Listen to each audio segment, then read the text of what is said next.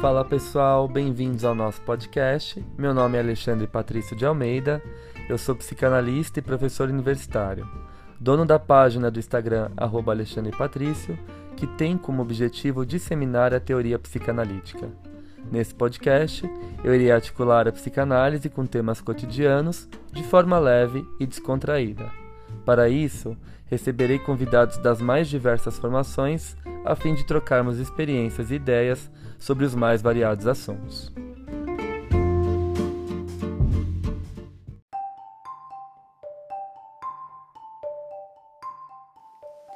Passando para avisar vocês que esse episódio foi gravado em forma de live na minha página do Insta. Com o intuito de fazer a psicanálise circular ainda mais, decidi compartilhar a gravação aqui no nosso podcast. Espero que gostem. Eu acredito, eu penso que todos nós psicanalistas devemos ter um estudo amplo da obra da teoria psicanalítica, né? Não se restringir apenas ao olhar, à compreensão de um único autor. Isso limita a nossa atividade clínica, isso limita a nossa intervenção, o nosso saber e a nossa compreensão do psiquismo. Então hoje nessa live eu vou falar um pouquinho para vocês sobre um livro que marca bastante essa tendência de pensar a psicanálise por uma ótica transmatricial, que é o livro Adoecimentos Psíquicos e Estratégias de Cura, Matrizes e Modelos em Psicanálise, uh, do Luiz Cláudio Figueiredo. E da, do Nelson Ernesto Coelho Júnior, com a colaboração do Paulo de Carvalho Ribeiro e da Ivanise Fontes. Esse livro aqui, publicado recentemente pela editora Blusher. Na verdade, foi publicado em 2018, né? E tem gerado questionamentos, indagações sobre o que seria essa psicanálise transmatricial. É uma bagunça, é uma mistura, é, é um pluralismo de todas as teorias, é um ecletismo exagerado? O que seria essa psicanálise transmatricial que eu tanto falo aqui nos meus posts, que eu tanto falo nas minhas aulas para os meus alunos, dentro dos grupos de estudos e dentro das supervisões? Então a gente vai refletir um pouquinho sobre isso hoje e pensar um pouco a respeito da ótica desses autores é, que, que concebem essa psicanálise transmatricial. Vou dar um tempinho para vocês entrarem. A gente já está com um número bom já, 80 e poucos uh, assistindo, então acho que já é o suficiente, a gente já pode começar. Vou fechar os comentários. Boa noite aí a todos, pessoal, a todos, a todas, a todes, pessoal de todo o Brasil, do mundo, pessoal do Canadá, de Portugal, dos Estados Unidos que está aí me assistindo, Ceará, Gramado. Logo, logo tô aí na Serra Gaúcha. Rio. um prazer. Alunos novos, alunos antigos, alunos que já fazem parte dos meus grupos de estudos, pessoal de Campinas, Porto Alegre e por aí vai. Eu vou só fechar os comentários porque senão me perco, senão eu leio os comentários de vocês e não consigo me concentrar aqui tá bom? E aí no final eu posso abrir para perguntas ou eu entro de novo ao vivo e respondo as perguntas. A gente pode fazer um bate-papo, enfim. Maringá, Paraná, Minas Gerais, Pelotas. Um prazer. Bom, então, o que seria essa psicanálise transmatricial? Né? Eu coloquei assim: é, é uma furada, é uma cilada, é uma mistura, é um pluralismo, é um ecletismo na psicanálise, é uma cilada. eu acho que eu devo muito ao que eu aprendi sobre psicanálise a PUC, né? Os professores que eu tive na PUC, principalmente o Luiz Cláudio Figueiredo, Elisa Sintra, Alfredo Nafaneto, o próprio Renato Mezan. A PUC ela tem um raciocínio muito plural a respeito da psicanálise. E ela nos ensina que a psicanálise não deve ser aprisionada em dogmas, né? Muito pelo contrário. Quando isso acontece, a psicanálise ela fica restrita e a sua linha de pensamento e de intervenção se empobrece, né? Então, de novo, eu vou falar aqui o livro que eu vou utilizar como base, que foi um livro lançado em 2018, Adoecimentos Psíquicos e Estratégias de Cura, Matrizes e Modelos em Psicanálise. Nesse livro, Luiz Cláudio Figueiredo e o Nelson Ernesto uh, Coelho Júnior dividem a psicanálise em duas grandes matrizes, uma matriz freudo-kleiniana e uma matriz ferenciana. E eles dizem assim: uh, a matriz freudo-kleiniana é centrada nas angústias e nos inúmeros mecanismos de defesa contra essas angústias. Então é aquela psicanálise que dá certo com pacientes neuróticos, que jogam o jogo da clínica, que conseguem compreender uma interpretação, uma intervenção, conseguem compreender uh, o campo do simbólico, né, que tem um eu estruturado, um eu integrado, que são os pacientes neuróticos, os típicos pacientes neuróticos que o Freud descreveu, né? Ele diz assim: sendo que os adoecimentos ocorrem justamente em virtude do relativo sucesso de tais defesas. Então a gente pode ter aí defesas do tipo uh, ativas, defesas uh, que acontecem por um processo de ativação do psiquismo. Então a gente tem defesas fóbicas, uh, defesas relacionadas a, a, ao corpo, à histeria, hum, defesas relacionadas à mania, né? defesas maníacas no sentido de que ah, vamos aproveitar, curtir a vida, tal, como se não houvesse amanhã, né?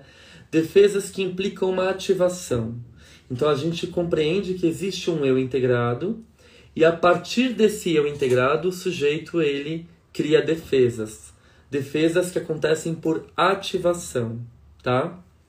A pressuposição básica é que a, as atividades defensivas são de certa forma inesgotáveis, ainda que tragam prejuízos mais ou menos graves para o funcionamento do psiquismo, por piores que sejam o sofrimento e a dor. Haverá sempre um recurso, defensivo, um recurso defensivo disponível, né? Como nos alerta o próprio André Green. Cabe assinalar que o psicanalista francês, né, André Green, fará um grande esforço no sentido de encontrar um lugar legítimo para o negativo, o que inclui a ausência de atividade, o apagamento do ativo, o vazio.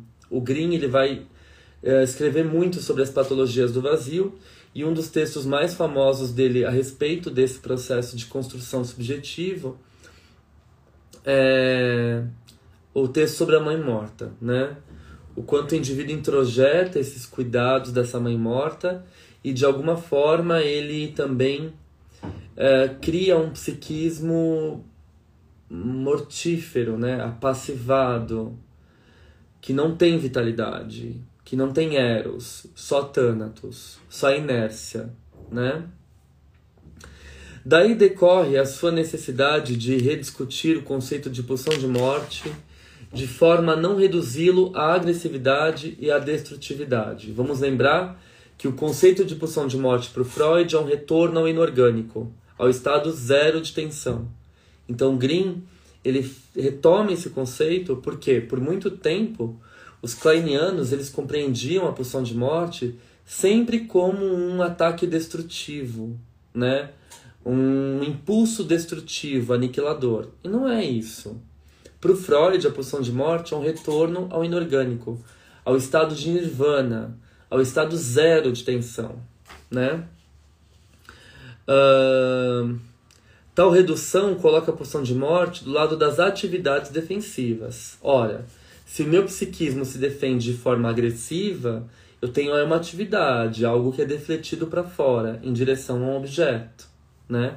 Eu destruo, eu aniquilo, eu, eu, eu, eu lanço meus impulsos agressivos destrutivos a um determinado objeto externo ou a mim mesmo. Mas tem aí uma atividade. Não é o retorno ao estado zero de tensão. como diz o Freud, em Além do Princípio do Prazer, em Além do Princípio do Prazer, né? O texto clássico dele de 1920. Então, o que seria a pulsão de morte para Freud? Esse retorno inorgânico. Para Klein, seria essa destrutividade, o impulso à, à destruição, dirigido sempre a um objeto externo ou ao próprio eu. Tal redução coloca a pulsão de morte do lado das atividades defensivas ignorando um outro lado, talvez mais original, como veremos a seguir. Então, essa é a matriz freudo-kleiniana, baseada nos adoecimentos por ativação. Então, o psiquismo ele ativa mecanismos de defesa, angústia, sintomas, para poder se relacionar, para poder uh, não se relacionar, mas para poder sobreviver perante as intrusões externas ou até mesmo internas. Dentro desses adoecimentos de, por ativação, a gente tem uma força interna aí muito presente, né? Então o conceito de pulsão de morte ele se faz necessário, mas visto sobre essa ótica, sobre essa ótica da destrutividade, né? Que pode se dirigir ao objeto ou ao próprio eu e vai gerar angústia, vai gerar um, uma defesa ativa, tá certo? A outra matriz supõe, ao contrário, que há modalidades e intensidades de sofrimento e dor que ultrapassam as capacidades ativas do psiquismo, deixando-o provisoriamente ou definitivamente inerte. Então, perante uma experiência traumática que o psiquismo não dá conta de absorver, de simbolizar, ele se mantém inerte, ele se apassiva. São, são formas de adoecimento por passivação. Então nós temos aí a matriz freudo-kleiniana, que vai trazer para nós adoecimentos por ativação de angústias. Então, um texto que tem que ser usado como base é aquele texto do Freud, Inibição, Sintoma e Angústia, que é um texto que a Melanie Klein mergulha nele e vai tecendo várias considerações a respeito dele. Depois a gente sabe toda a potência da pulsão de morte na obra kleiniana, principalmente no que tange aos mecanismos de cisão, de projeção, né? De inveja destrutiva, a Melanie Klein ela vai abrir esse leque freudiano, por isso que a gente fala que ela é uma grande herdeira da corrente freudiana, porque se a gente pega Ferenczi e o Winnicott, eles não trabalham com o conceito de pulsão de morte na mesma dimensão que o Freud trabalha, né? Eles vão dar um olhar muito mais é, relacionado ao fator ambiental. Então, Ferenczi tem um texto chamado O Bebê Mal Acolhido e Sua Pulsão de Morte. Ou seja, a pulsão de morte é resultado desse processo de não acolhimento ambiental. Então, diante desse contexto de negligência da mãe que não cuida, do ambiente que não cuida, esse bebê ele tem um desejo inconsciente de retornar ao inorgânico, de morrer. É um adoecimento por passivação.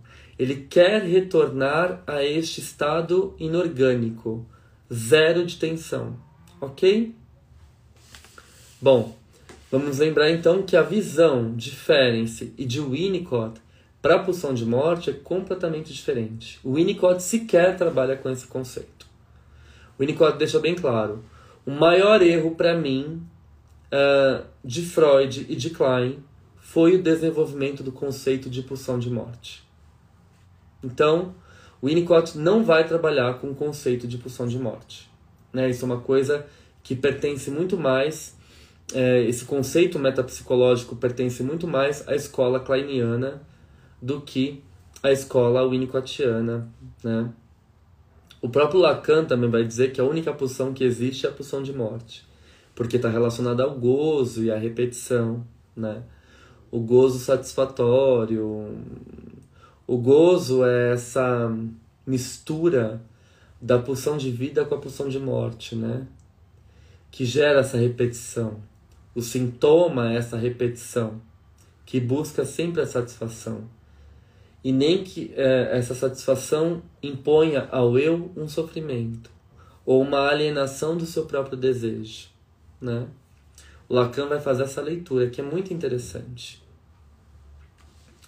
Bom, uh, então o Luiz Cláudio vai dizer para nós: a outra matriz supõe ao contrário, que há modalidades e intensidades de sofrimento e dor que ultrapassam as capacidades ativas do psiquismo, deixando-o provisoriamente ou definitivamente inerte, em estado de morte ou quase morte, com a morte e suspensão, o Ferenc vai nos dizer, reduzindo assim o psiquismo de uma condição a uma condição de passividade, um adoecimento por passivação. É nesse sentido que a pulsão de morte se revela comprometida com a tendência à inércia, à passividade do morto, ao desligamento da vida e às suas conexões. Acreditamos que é nessa acepção que Ferenc pode afirmar que nos estágios iniciais do seu processo de vida, ainda muito próximo do não ser, no bebê recém-nascido, predominam suas pulsões de morte. Apenas uma oferta prodigiosa de amor e acolhimento poderá, nesse momento, se contrapor à tendência regressiva ao inerte. Né? Olhem que curioso isso. De um lado, a gente tem a matriz Freud-Kleiniana, que compreende os adoecimentos pela via da ativação de angústias. E aí a gente tem que se debruçar sobre o texto Freud, Inibição, Sintoma e Angústia, e ver o, o quanto a Melanie Klein bebe desse texto, né? Porque a teoria kleiniana ela começa a se abrir a partir desse texto, principalmente sobre o conceito de pulsão de morte e ativação de angústias. Né? Então, o bebê ele nasce atravessado pela pulsão de morte, então o primeiro mecanismo de defesa é a cisão e a projeção. Se ele cinde e projeta, nós temos aí um adoecimento pela via de ativação de angústias. E quais angústias são ativadas? As angústias persecutórias, paranoides porque tudo aquilo que eu projeto volta para mim em forma de introjeção, né? Então, se eu projeto esses aspectos maus no ambiente, o ambiente se torna mal, se torna persecutório, e eu introjeto esse ambiente mal, né? Então, isso faz com que o meu psiquismo esteja sempre em conflito, sempre uh, uh, assombrado por esse sentimento persecutório que é típico da posição esquizoparanoide. Se eu pego a matriz ferenciana, eu tenho adoecimentos por passivação. O Ferenc ele tem um conceito muito curioso, que é o conceito de autotomia, que ele tira da biologia. Então, perante uma experiência traumática da ordem do indizível, do não simbolizável, aquilo que o indivíduo não consegue simbolizar, ele deixa uma parte do corpo para trás, uma parte do seu psiquismo para trás, para poder continuar o seu desenvolvimento. Então ele se apassiva.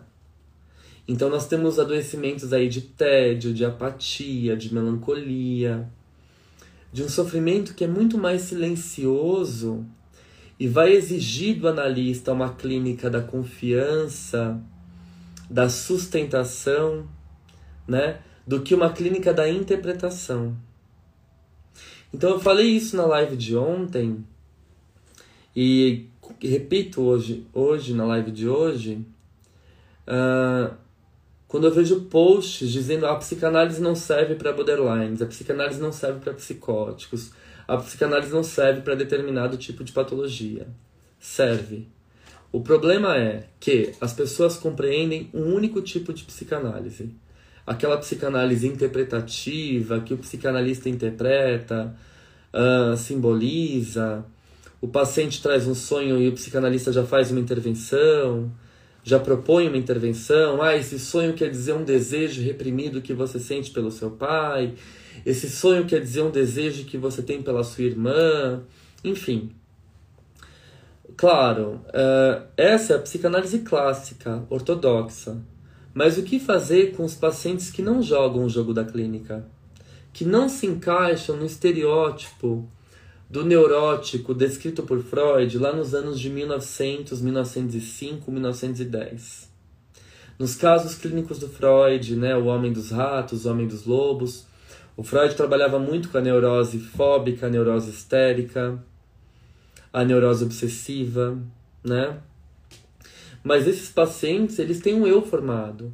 Eles têm um adoecimento que acontece pela via da ativação de angústias. Então, eu preciso trancar a porta da minha casa 40 vezes para me certificar de que o mal não vai entrar. E aí o Freud costura com a Klein, né? Porque tudo aquilo que eu projeto de mal volta para mim. Então o mal pode invadir a minha casa, a minha segurança, né? o meu núcleo, né, que, que garante a minha posição segura. Então eu verifico se eu tranquei a porta 40 vezes. Eu fecho todas as janelas 20 vezes cada uma, né? Eu tenho um adoecimento aí pela via da ativação. Se acontece um adoecimento pela via da ativação, eu tenho um eu formado. E quando eu não tenho um eu formado? O que fazer com esse paciente que não joga o jogo da clínica? Que traz um sonho, você interpreta e o paciente não entende nada da interpretação. E aqueles pacientes que não sonham, né? Como acontece com um post que eu fiz do Ogden recentemente, que a sessão psicanalítica, ela consiste no analista poder sonhar os sonhos não sonhados do paciente. E isso demanda uma outra clínica, e aí que está o grande problema. Muitos psicanalistas só entendem a psicanálise pela via da interpretação, pela via do adoecimento por ativação, né? Dos adoecimentos baseados na angústia ou do desejo. O que fazer quando não tem um paciente desejante? Se a gente pega a ótica lacaniana, a gente fala que todo desejo implica numa falta, então, o sujeito desejante é, por conseguinte, um sujeito faltante? Mas se não tem um eu, não tem desejo, e muito menos falta. Se não tem eu, não tem contorno. E o adoecimento é um adoecimento por passivação. É um eu fragmentado, é um eu machucado, é um eu poroso, é um eu desintegrado, que precisa de um analista mais implicado, que crie uma relação de confiabilidade para que esse eu aconteça. São os adoecimentos relacionados às queixas do vazio, do tédio e da apatia. Então, esses dias, um aluno meu de supervisão trouxe um caso clínico e ele disse assim: A minha paciente escreveu que ela passa 70% do dia dela procurando a origem do vazio dela ela passa 70% do dia procurando a origem do seu vazio. E aí eu perguntei, né, o analista perguntou para ela: "E o que você faz com os outros 30%?" Com os outros 30% eu sobrevivo. E se a gente para para olhar o histórico dessa paciente, ela não recebeu o olhar materno. Era uma mãe que estava muito mais preocupada com o marido que estava traindo ela, que recebe essa bebê e trata essa bebê automaticamente, amamenta na hora que acha que tem que amamentar, não entra em sintonia com essa bebê, não dá amor para essa bebê. E o pior, quando essa bebê começa a crescer, ela é obrigada a cuidar dos irmãozinhos. Então, aí a gente pode cair naquela metáfora ferenciana do fruto bicado. O que acontece com o fruto que é bicado pelo passarinho? Essa metáfora que está muito em alta, principalmente pela série Sessão de Terapia. O fruto bicado, ele amadurece antes do tempo. Eu tenho um pé de jabuticaba aqui na minha casa e às vezes os passarinhos vêm e bicam a jabuticaba. E a jabuticaba que estava ali verdinha, ela amadurece antes do tempo. Mas só que quando você vai olhar a jabuticaba por dentro, ela está podre. Então o fruto bicado, ele amadurece antes do tempo, mas por dentro ele está podre. Então essa paciente que não recebeu o olhar materno, que teve aí o que a gente pode é, conceber como a mãe morta, né, do André Green, aquela mãe que não olha, que não erotiza, que não dá forma, que não dá contorno ao bebê. E esse eu ele fica no vazio, fica no pedaço, fica em cacos, né? Por isso que ela fala: eu gasto 70% do meu dia procurando a origem do meu vazio. E o que você faz com os outros 30%? Eu sobrevivo. Se uma paciente dessa cai nas mãos de um analista que só interpreta, que acha que é um sujeito desejante, por conseguinte faltante, e joga o sujeito na falta e corta a sessão e ou se não faz aquela análise padrão interpretativa do da fantasia, esse eu não ganha forma. Esse eu não ganha contorno. Então, a matriz ferenciana, ela apresenta para nós uma ética do cuidado, baseada na confiabilidade do setting terapêutico. E o setting, ele tem que ser ele tem que ser compreendido como uma extensão do cuidado do analista. O setting é aquele espaço onde o paciente pode vir a ser. E aqui eu entro em Winnicott. O Winnicott é o grande representante da matriz ferenciana. Então a gente tem duas grandes matrizes na psicanálise: a matriz freudo-kleiniana e a matriz ferenciana. E o grande herdeiro da matriz ferenciana é o Winnicott, o Balint, o Corrucci, que são psicanalistas que vão trabalhar com essa ética do cuidado.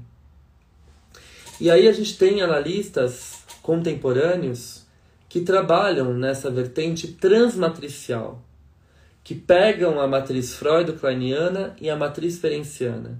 E eu posso citar como exemplo o Ogden, o Bolas, a Anne Alvares, o André Green, né? Então, em primeiro lugar, para eu poder compreender o meu paciente, eu tenho que estudar a fundo todas essas teorias. Então não adianta eu ficar pregando aquela psicanálise baseada no jargão ou baseada na, no único teórico, em respostas prontas ou em interpretações formatadas, porque isso não vai adiantar nada quando eu recebo aquele paciente fragilizado, com aquele eu poroso que está em pedaços.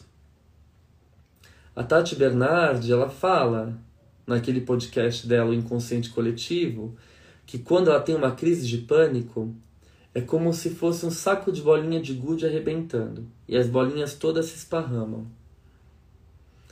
Então esse eu que se esparrama, ele precisa de um espaço para ganhar forma. Ele precisa de uma atividade continente do analista.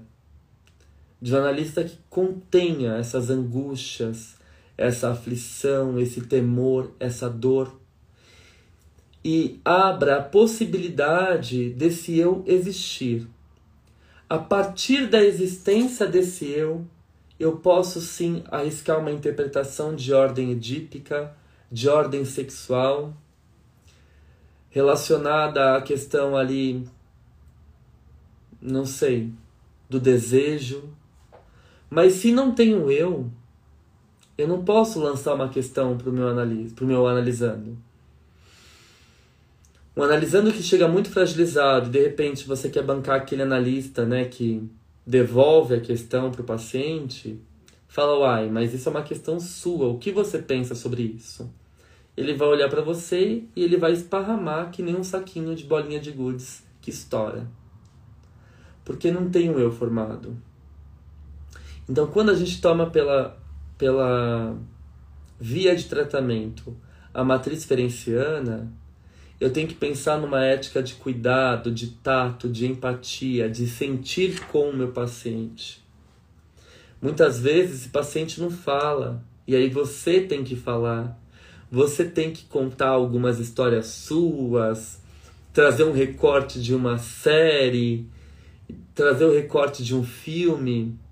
E aí o paciente fala, porque é um paciente que adoeceu por passivação que sofreu um trauma primário, esse trauma não necessariamente precisa ser um abuso sexual, uma violência. Ele pode simplesmente ser uma negligência. Um sujeito traumatizado porque o ambiente não deu contorno ao seu eu. Não permitiu que esse eu existisse e continuasse existindo, né? O ser e o vir a ser do Winnicott. Então, muitas vezes, esses pacientes que adoecem por passivação, eles precisam nascer de novo. E eles pedem isso para o analista. Eles falam assim: Poxa, eu queria tanto voltar a ser bebê, queria voltar no útero da minha mãe e nascer de novo e ter uma outra chance na vida. E aí é a hora de você dizer para ele: Olha, eu não posso fazer seu parto de novo, você não pode voltar para o útero da sua mãe. Mas aqui na nossa sessão você pode voltar a ser criança. E eu vou cuidar de você quando você precisar. Né? Então, dá um acolhimento, dá uma escuta, um cenário de confiabilidade, fornecer um setting de confiança para que esse paciente possa adentrar esse terreno firme e saiba com quem ele está falando, com quem ele está lidando, né? Um analista que compreende a dor do seu sofrimento, a dor desse eu que não tem contorno, que está esparramado. Eu lembro de um paciente que trazia para mim sempre sonhos do mesmo tipo. Eu sonhei que essa noite meu quarto enchia de água e os meus membros se despedaçavam. A minha perna ia para um lado, meu braço ia para o outro, e aí eu saía nadando para buscar esses pedaços, os pedaços da minha perna, do, do, dos meus braços. Então, o que, que a gente pensa, né? O que, que você vai interpretar nesse sonho? Talvez nada. Talvez você vai falar assim: nossa, como é difícil é, ter essa sensação de despedaçamento. É muito doloroso, né? E aqui no nosso setting, no nosso contato, a gente pode juntar esses pedaços. Você pode trazer isso para mim e a gente vai costurando. Às vezes essa costura fica boa, às vezes não fica. Talvez a gente consiga costurar esse eu todo, talvez a gente não consiga, né? Mas você pode contar comigo. Eu tô do seu lado, eu tô te acompanhando. Eu estou compartilhando é, as suas sensações de sofrimento, né? Porque aquele ambiente inicial que deveria dar forma e contorno e garantir a existência do eu não foi suficiente. Então o eu ele está despedaçado. É uma clínica diferente da clínica de adoecimentos por ativação, que eu interpreto, que eu simbolizo, que eu faço cortes, né? Porque o paciente que está integrado, ele sustenta essas intervenções. Agora, o paciente que sofre por passivação, que teve que reprimir tudo aquilo para poder sobreviver e se apassivar, ele precisa do ambiente acolhedor para poder ser ele mesmo e continuar sendo. Então é um paciente que muitas vezes vai testar a paciência do analista, vai odiar o analista, vai agredir o analista, traz frases como: "Ai, ah, não sei o que eu estou fazendo aqui, estou perdendo meu dinheiro, estou perdendo meu tempo". São os pacientes difíceis.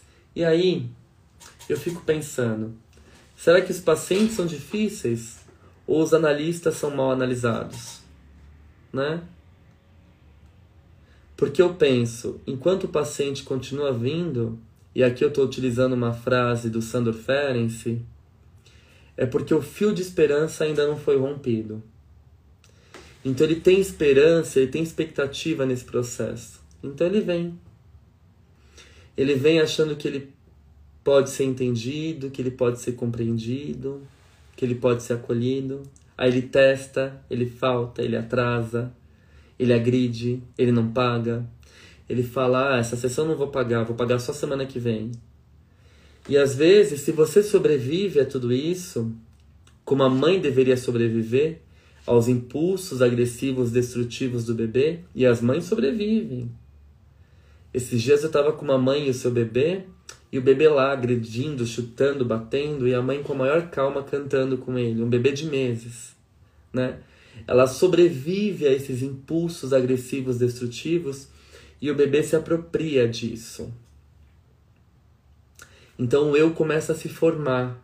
O bebê tem noção do que é um dentro e um fora, do que é ele e o outro. Ele sai de um estado subjetivamente percebido e passa para um estado objetivamente percebido. Então, antes de falar que a clínica psicanalítica não dá certo para pacientes difíceis, borderlines, psicóticos, você já leu Ferenczi? Você já estudou Winnicott? Ou o que você compreende de Winnicott é a mãe suficientemente boa? Que é um jargão. Um jargão que está aí espalhado e que muitas vezes a pessoa nem sabe o que significa. Ah, o Winnicott é holding, é a mãe suficientemente boa, é o analista bonzinho da psicanálise. Será? E quais são as formas de subjetivação que atravessam a nossa clínica na atualidade? São pacientes que adoecem muito mais por passivação do que por ativação, porque o ambiente inicial é falho. Ele não permite que o eu se integre. E a única esperança desse paciente é poder encontrar um analista que ofereça esse terreno sólido para que ele possa pisar. Então, quando perguntam para mim qual a linha que eu sigo da psicanálise e eu falo que eu sigo uma psicanálise transmatricial, eu não estou querendo ser diferente ou querendo utilizar um jargão científico. Eu só estou falando, resumo da ópera, que a clínica é soberana e é ela que nos mostra a teoria que nós devemos decorrer, e não ao contrário. Eu não enfio goela abaixo do meu paciente a teoria. Eu não fiquei anos estudando Klein Bion para falar que aquilo é uma inveja inata e o paciente não tem conserto, para falar que o paciente não consegue transformar os elementos alfa, os elementos beta, perdão, em elementos alfa, né? Que esse paciente não tem habilidade simbólica, que a pulsão de morte é muito exagerada, é destrutiva, então é um paciente que a análise não rola. De novo, eu penso, o analista que trata de casos difíceis, ele precisa ter mergulhado dentro das profundezas do seu próprio psiquismo e ter descoberto o quanto ele próprio também é difícil. A gente precisa se reaver com a nossa dor com a nossa capacidade de ser ou não ser humano, com a nossa capacidade de lidar com o que há de mais estranho dentro de nós, de fechar as feridas dos nossos traumas, das nossas vivências de abandono, das nossas vulnerabilidades.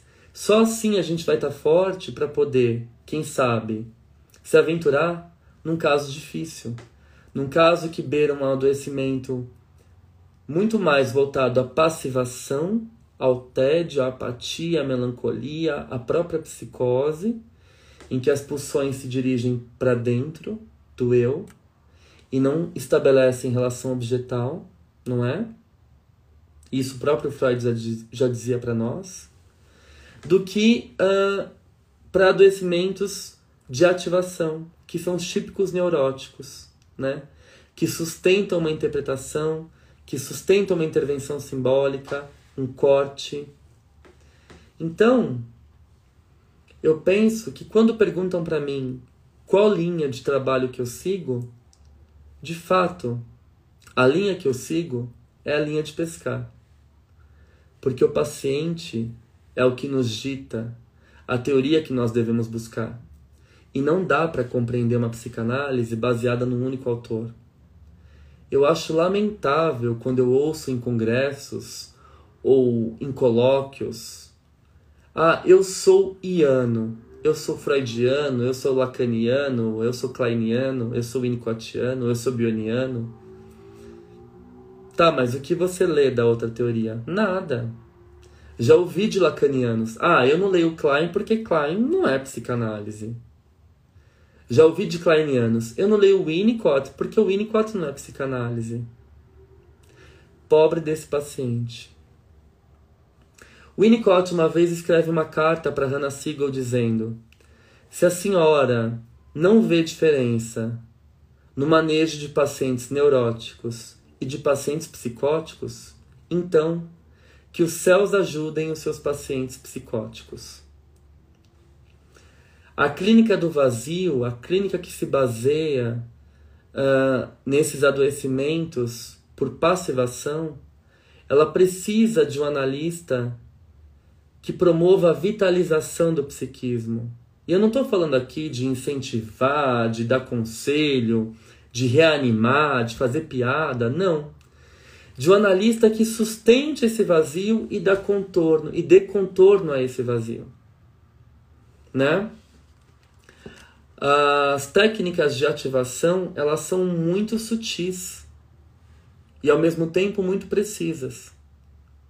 Então, quando eu ouço que a psicanálise não dá certo para isso ou para aquilo, eu penso: qual tipo de psicanálise que esse sujeito está defendendo? Ou qual tipo de psicanálise que esse sujeito compreende?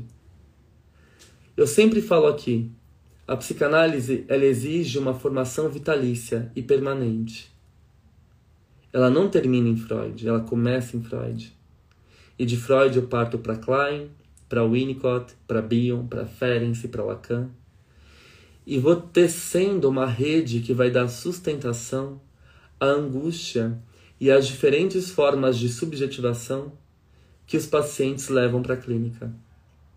Isso é o que consiste a verdadeira psicanálise. Uma psicanálise compreendida através dessas matrizes e que possa ultrapassar essas matrizes. E que leve em conta a soberania da clínica, porque cada singularidade é única. E está aí a maior riqueza do método psicanalítico como tratamento. Eu penso que quando a gente lida com um paciente que está ali sofrendo no vazio, né? Eu penso muito no num poema da Tennyson, uh, do Alfred Tennyson, perdão, que é citado pela Frances Tustin, que diz assim: Esteja ao meu lado quando minha luz enfraquecer, quando o sangue se arrastar arrepiando, e os nervos alfinetarem e formigarem, e o coração estiver doente, e todas as rodas da existência se tornarem mais lentas.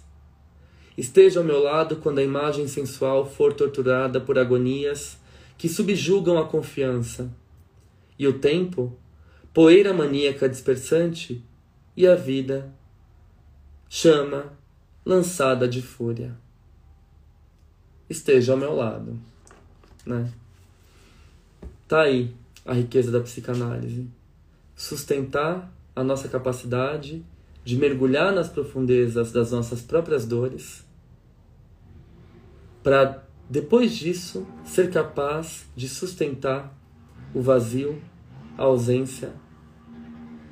E esses desafios que impõe a clínica de adoecimentos que acontecem por passivação, que exigem um outro tipo de manejo, um outro tipo de técnica, que não se restringem apenas à técnica interpretativa ortodoxa. A psicanálise transmatricial está aí e ela precisa ser estudada. Mas não é você ler um texto Freud, um texto da Klein, um texto do Bion, um texto Freud, da, da, do Ferenczi e falar, ah, eu sou transmatricial. Isso exige tempo. A formação é contínua. Você fazer supervisão com um analista que estuda mais o Winnicott e Klein, com um analista que estuda mais Lacan, fazer análise pessoal com um analista mais freudiano, enfim você vai percorrendo ao seu tempo todas as correntes teóricas. Isso vai ser o arcabouço central para você compreender a dor e o sofrimento dos seus pacientes, porque a clínica sempre é soberana. E aqui não cabe a você ser iano. Se você quer ser iano, você está na profissão errada, porque você está seguindo um dogma. E a psicanálise não se constrói pela via de dogmas. Muito pelo contrário. Em um futuro de uma ilusão, o Freud destrói, o Freud questiona a existência do dogmatismo. Então, que possamos fazer uma psicanálise viva, atual, contemporânea e real. É disso que se trata a psicanálise transmatricial que eu tanto falo aqui. Eu espero que esse vídeo tenha servido como uma base, uma pincelada para a gente poder compreender a complexidade da clínica contemporânea. Tudo isso e muito mais eu vou falar nos meus cursos de férias. Então, se vocês querem aprender mais, eu vou parar por aqui. Se inscrevam nos cursos que estão por vir. O primeiro é agora dia 12. Psicanálise, sexualidades e gênero. É claro que eu vou é, desenvolver essa temática sob a ótica da psicanálise transmatricial, passando por Freud, Ferenczi, Klein, Lacan, e pensar a questão da sexualidade e gênero dentro da teoria psicanalítica. Então fica o convite para os cursos de férias. Inscrições acontecem pelo link da minha bio. Agradeço a audiência, agradeço a participação. Vou abrir para ler os comentários finais. E é isso, gente.